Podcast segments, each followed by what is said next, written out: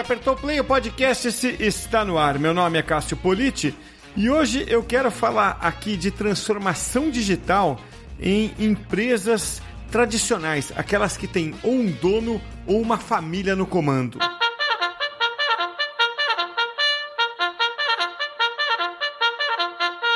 Na edição de hoje do podcast, eu tenho a satisfação de receber a Rafaela Passos, que é Digital Transformation Manager, ou, se você quiser abrasileirar o nome, ficaria algo como gerente de performance digital. Se você procurar por qualquer um desses cargos na Rodobens, você vai chegar é, até a Rafaela. Bom, a, a Rodobens é um grupo empresarial gigantesco, né? Dos setores automotivo, financeiro, imobiliário, enfim, tem várias frentes de negócio e está entre os 100 maiores grupos empresariais do país. Rafaela, obrigado por atender o convite, bater esse papo. É uma honra ter você aqui hoje. Obrigado, viu, Rafaela? Imagina, o prazer é meu. prazer estar aqui batendo esse papo aqui com você. É, legal. É isso aí. Vamos trocar experiência aqui. É, e, e, eu queria falar com você, primeiramente, Rafaela, do, né, desse mercado de empresas tradicionais, né, empresas familiares. Né? Todo mundo conhece uma, né? Todo mundo talvez já tenha interagido com uma empresa com essas características, né? É, e você sabe que tem também as empresas hoje muito orientadas à transformação digital. É, ou você é, segue esse caminho ou você começa a ver os outros darem, dando passos adiante, né? E eu fico pensando aqui é, qual o tamanho do desafio de juntar essas duas condições, né? Ou seja, como fazer uma empresa familiar praticar a transformação digital? Não é fácil, viu? É, essas empresas elas têm anos de história, né? De, de tradição, Sim. de legado construído. Então, como você hoje chega numa empresa dessa e, e questiona, né? Como mudar a cultura, como é, implementar a agilidade que está tanto hoje nos, no, no dia a dia das empresas, né? Enfim, gente tem aí, acho que, que, vários pontos a elencar, mas eu diria que um dos principais é que a transformação tem que vir do topo, dos líderes, enfim. E aí de muitas empresas tradicionais, como você falou, eu, eu tenho aí um histórico muito longo em empresas tradicionais, empresas de dono, né, que a gente fala. Então, tem que vir da família, tem que vir do CEO, esses líderes têm que comprar a briga, né? É, é o ideal, fica, fica difícil desdobrar para o resto do time, se a cúpula em cima não não entra né, no jogo. Então, outro ponto muito importante é, que eu até comentei com você no começo aqui são os legados, né? Então, as empresas gastam milhões, né, construindo sistema, aí faz software personalizado para cada área de negócio sem pensar no todo, né, na multicanalidade, no omnichannel com isso produz assim um, um grau de complexidade é, na utilização que traz é, um acúmulo de solicitações. Então esses esses sistemas eles são criados personalizados para a empresa sem pensar no todo. É, isso vai criando é, um, um, uma dificuldade para os usuários das empresas acessarem sistemas, e, cada, e as áreas de negócio começam a, a, a, solicitar ajustes ou até novos produtos e criam o que, que hoje o mercado chama de, de shadow IT, né? que cada área de negócio começa a criar especificamente a sua área de, de TI. Né? Então, é, aí, como, aí fica a pergunta do que, assim, para responder um pouco sua pergunta, né? Para a transformação digital acontecer, como que você pega, às vezes, esses milhões de investido é, que não conversam entre si e, e, joga no lixo, né? Ou, ou adapta, pelo menos, parte. Então, é, não é fácil, né? Sem, obviamente, entrar, que, que depois a gente pode discorrer no assunto de, de agilidade, né? Que empresa focada em agilidade hoje monta os seus sistemas focado no cliente, né? O cliente, a jornada do cliente, e, e, as empresas tradicionais que vêm com essa cultura e com esses anos de história foram montando esses, esses sistemas todo, é, e, e isso acaba desconversando no todo. Então, é muito difícil se, se não tiver enraizada essa cultura, toda essa visão, fazer essa transformação digital em empresas tão tradicionais. Não é impossível, é, não é, é, várias empresas estão seguindo esse caminho, como você falou no começo, que é importantíssimo, mas fica aqui que realmente não é fácil, né? Então, eu fiquei pensando aqui, é, depois que eu li um artigo outro dia do site chamado Família SA, e me chamou a atenção porque eles falam de transformação digital em empresas familiares. Vou deixar inclusive o link aqui, né? E o artigo tem um dado interessante, né? É, segundo a, uma pesquisa da plataforma, é, acho que é Bizage que se fala, B-I-Z-A-G-I, o dado é o seguinte: 87% das empresas enfrentam dificuldade na hora de fazer transformação digital. Né? É, aí o artigo dá ideias de como fazer essa transformação e, e essa parte me frustrou um pouco, né? porque eles falam em coisas como adotar CRM, é, focar em SEO, adotar marketing digital. Isso não é exatamente transformação digital, né, Rafaela? Isso é ok, você colocar um pé na digitalização. Eu esperava que eles fossem falar de cloud computing, de é, inteligência artificial, né, é, de manufatura aditiva, mas não, eles estão falando ali um pouco mais no beabá. E aí vem minha pergunta para você: é, quando você fala de transformação digital, muitas vezes em empresas é, mais tradicionais, talvez até nas familiares, tem uma dificuldade até de compreender o que, que significa transformação digital? Com certeza, né? Você fala em transformação digital, a primeira ideia que vem é vamos fazer campanha no Google, redes sociais, comprar o sistema A, o sistema B, o sistema C e tecnologia, né? E, assim, mas e, e, e, de novo, até você falou que ficou frustrado porque não falou inteligência artificial, isso é importantíssimo, mas tem um, um sério problema, né? E, e uma dificuldade que é vamos colocar inteligência artificial empresa tradicional eh, tem que tomar um pouco de cuidado, porque você tem que ajustar os legados primeiro para depois implementar é, uma inteligência assim, né? Mas eu, eu falo muito que a capacidade, que a, que, a, que a transformação digital é a capacidade da empresa de, de reinventar o negócio em si, tá? E aí você tem que colocar em xeque algumas noções básicas, os valores, e colocar o cliente em primeiro lugar. Então, não se trata só de tecnologia, mas sim da estratégia. E eu acho que a tecnologia vem em consequência, mas é, é difícil é, implementar essa ideia, essa cultura. E, e, é fácil hoje, tem várias empresas no mercado né, que fazem, ah, nós fazemos a transformação da sua empresa. Aí entra lá, coloca, como eu lhe falei, várias campanhas digitais, aí começam a implementar uma ferramenta A, uma C, mas não olha é, exatamente quem é esse cliente, né? Cliente em primeiro lugar, para trazer essa transformação no formato mais correto, né? Não sei se respondi sua pergunta. Respondeu sim, e achei interessante você tocar nessa questão da estratégia, né? Porque eh, sem ela, todo o resto só aumenta o caos, né?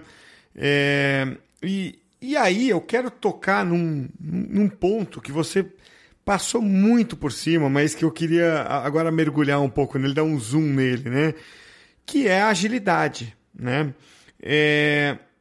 Então, assim, você ordenou as coisas desse jeito, né, Rafael? Olha, primeiro a gente pensa na estratégia, depois pensa na, na, nas ferramentas, na própria transformação em si. É, onde entram aí os processos, né? especialmente os processos ágeis? Né?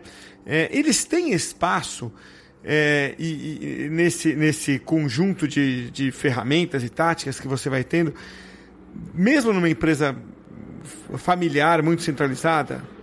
Muito, tem muito espaço, né? É, é, de novo, né, para você implementar uma, uma metodologia agile aí na empresa, você pode implementar na empresa inteira ou ir transformando em focos, né? É, em projetos, enfim. E, e empresa, eu, eu, venho aí, como eu falei, eu tenho muitos anos aí em, de experiência em empresas tradicionais, né? Então, é, o ideal do agile, porque o agile não dá para você copiar outras empresas. Então, o, o ideal mesmo é você entender o que, que é o core dessa empresa e aí você vai transformando é, com uma cultura muito enraizada que eles têm, tentando moldar e, e, formatar melhor esses grupos. E aí eu confesso que eu já fiz, é, eu já tentei implementar empresas, você vai lá e monta as squads, as tribos em chapter, lindo, vai funcionar, vamos trazer o departamento inteiro, vai ser nesse formato, você desenha, passa horas em reuniões montando o melhor formato de agilidade. A hora que você vai apresentar e colocar na prática, cara, em algumas empresas não funciona assim. Você joga todo aquele seu desenho fora, ok. Então vamos fazer aqui. E algumas empresas você tem que começar com squads, apesar de falarem que squads perenes são melhores do que squads de projeto, começa aí a montar as suas squads de projeto, as suas tribos, é, e, e dê prioridades, né? Porque, principalmente empresas grandes como eu tô hoje, é, parece que tudo é prioridade, mas você não entra com um time tão completo. E eu não sei se você viu, mas assim, experimente procurar um UX, um SEO no mercado hoje para compor o seu time, a sua squad, tá? Completamente assim, tá muito difícil.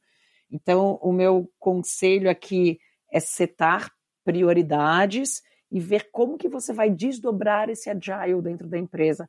Claro que cada empresa é uma empresa, não assim. Se você me perguntar, Rafaela, é, trace um, um, modelo de agile que funcionaria para empresas tradicionais, eu não sou louca de tentar esboçar nessa conversa com você. Posso te falar profundamente sobre como funciona na Rodobens, porque eu estou lá dentro. Posso, enfim, é, mas é, é, é muito. E, e, aí, principalmente nessas empresas, é muito interessante você ter o Agile já é, na mentalidade, aí, na diretoria, né? Porque senão você monta times e você fica travado, né? Você não consegue aprovação do financeiro, o seu time de Agile está lá com um projeto lindo, está faltando dinheiro, aí leva um mês para o financeiro aprovar. Ou o jurídico tem que entrar na esteira do jurídico, que jurídico sempre é um principalmente empresas tão tradicionais que cuidam tanto da imagem. Então, como que você monta e consegue descolar e fazer funcionar e mostrar para a empresa esse todo? É, é, um desafio muito bacana, eu gosto, viu? Então, eu estou pensando aqui, o que, que vem primeiro, né? O ovo ou a galinha aí? Porque você fala assim, ó, eu vou lá vender né, para áreas que não têm ideia das vantagens do Agile, né? É, teoricamente, o melhor jeito deles perceberem a, a qualidade, a vantagem de você usar Agile, é alguém implantando dentro da empresa, né? Uhum. Agora você diz, pô, mas se ele não tiver envolvido, você também não vai ter os meios, os recursos para isso, né? Então, você fica numa sinuca de bico, né? Assim, pô, eu não tenho como mostrar, se eu for tentar mostrar, não tenho dinheiro para mostrar. Por onde começa? Por onde você recomenda alguém assim, bom, eu tenho convicção de Agile, minha empresa não tem ideia do que é isso. Por onde começa para implantar? Aí é que está a chave da questão, né? Como você falou, né, o que vem antes.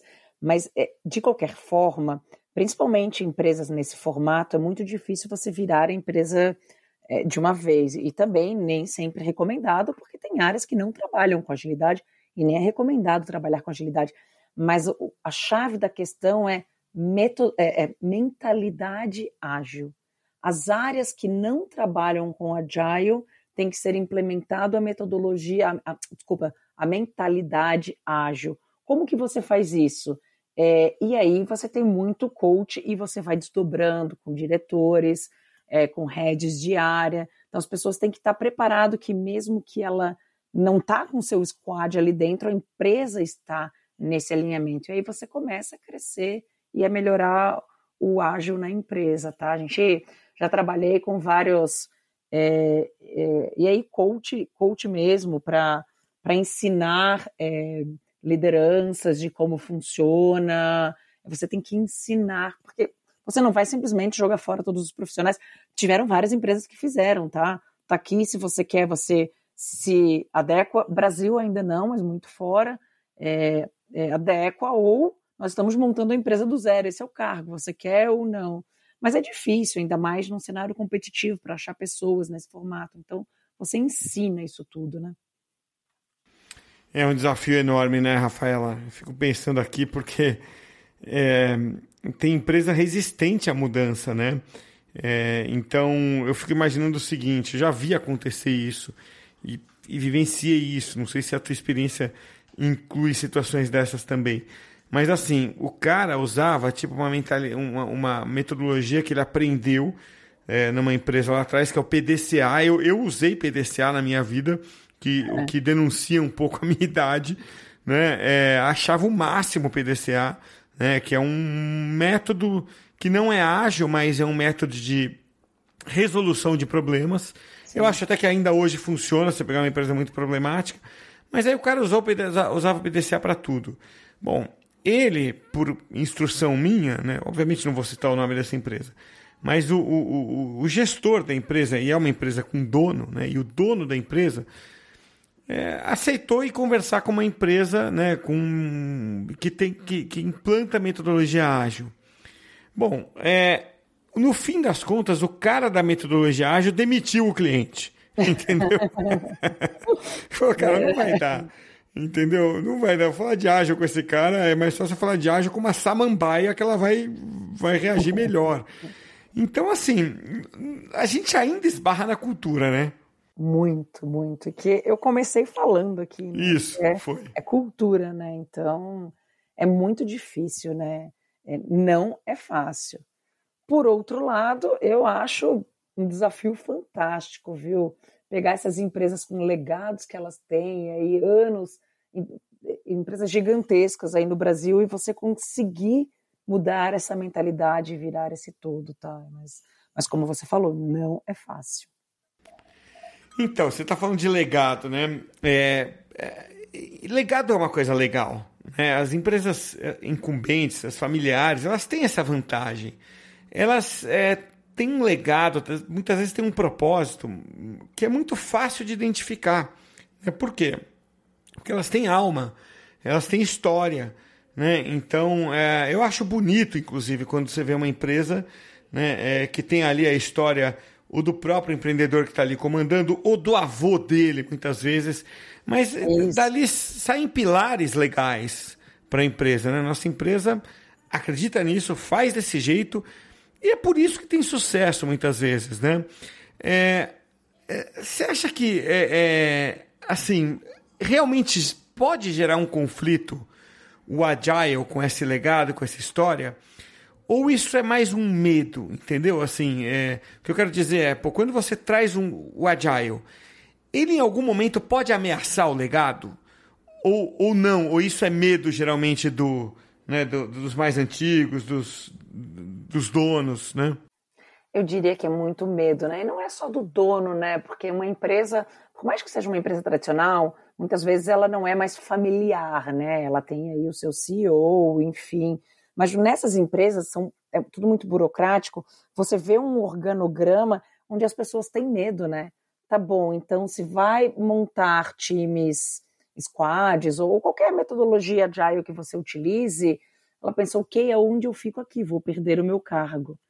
Então, é, eu acho que tem é, esse muito é o problema. Eu não vejo problema nenhum.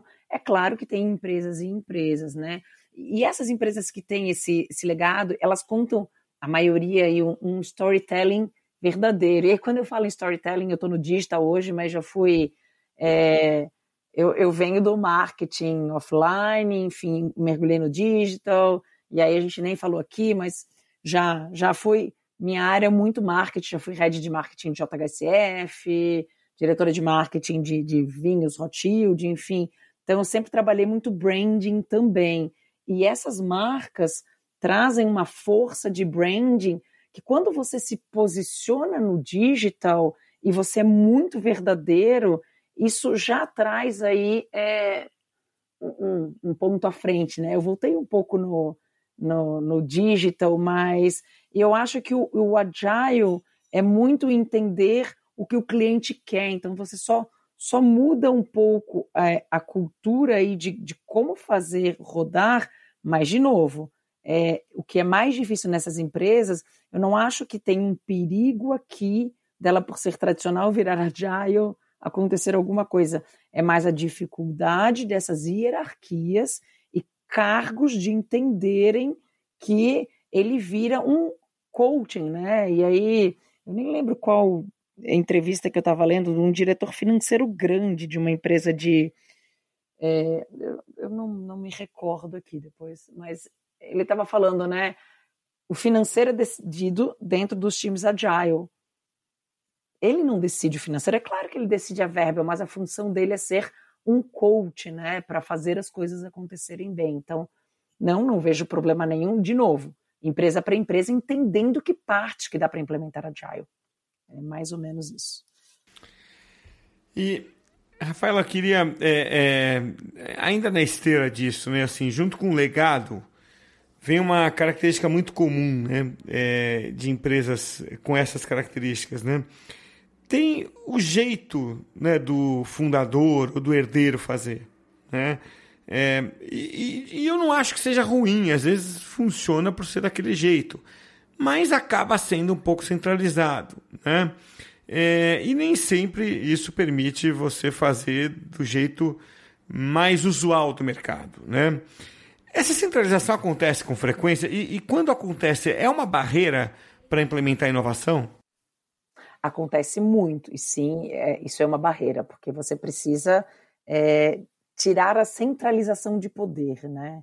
Então, o foco do Agile é colocar pessoas, vamos chamar de empoderadas aí, em cada uma das suas cadeiras que possam tomar sua decisão. É, eu aqui, na minha função, é, a minha função não é ficar aprovando se os ajustes no site, na landing page, é, estão corretos. A minha função é olhar o todo e apoiar a equipe para ver se está acontecendo. Quando você coloca barreiras em aprovações, você é, volta a centralizar poder. Sim, isso, isso, isso se torna um problema. Pois é, precisa de pessoas é, fortes ali é, e, e, isso me faz pensar em mulheres fortes, né? Mas eu vou convidar você para um outro bate-papo, porque deixa eu já dar o, o spoiler aqui de um outro bate-papo. Você é autora do livro, livro Mulheres do Marketing, né? Saiu em 2018. Mas se você topar, eu queria é, fazer um outro podcast sobre esse assunto para a gente separar bem os temas. É, vamos, vamos marcar um outro, um outro papo para isso? É, claro, Rafael, super. É? Adorei a conversa aqui, só me chamar que, que, que falamos novamente. Vai ser Legal. um prazer. Não, então eu te agradeço pelo papo de hoje. Né? E, e já fica a promessa para quem está nos ouvindo da gente voltar numa, num novo episódio do podcast aqui falando de é, mulheres do marketing. Então, te agradeço pelo papo de hoje, viu, Rafaela? Obrigado por trazer informações aí tão práticas né, para o mercado. Esse é o intuito do nosso podcast aqui, é falar da, da coisa, da vida como ela é, né? Como diria Nelson Rodrigues. Então, obrigado pelo papo de hoje é, e, e, e, as portas estão abertas, viu, Rafaela? Obrigado. Obrigada a você, viu? Foi um prazer aqui conversar com você.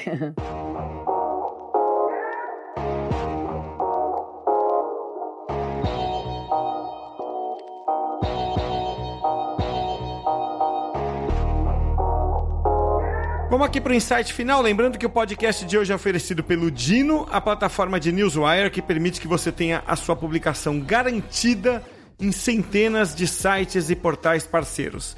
Acesse aí, ó, dino.com.br.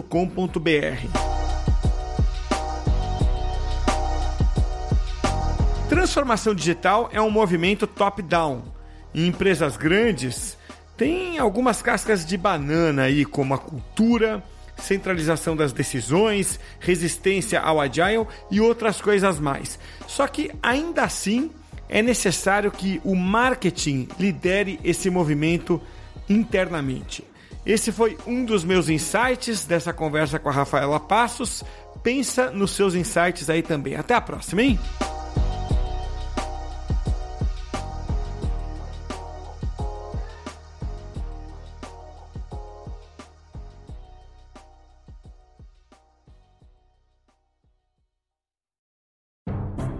Searching for the loan that's right for your life or your business? The Bank of Clark County offers personal auto financing, personal loans and business lines of credit, mortgages and business real estate loans, home equity loans, personal and business construction loans, and more. Whether you're looking to upgrade your life or your business, the Bank of Clark County has the loan that fits. Visit your local Bank of Clark County branch or go to bankofclark.bank. Equal housing lender, member FDIC. I didn't realize you liked me that way deal. Because it's one thing to receive McDonald's, but an entirely other thing to know that they woke up early to face the world and bring you McDonald's breakfast still hot in the bag. Appreciate you.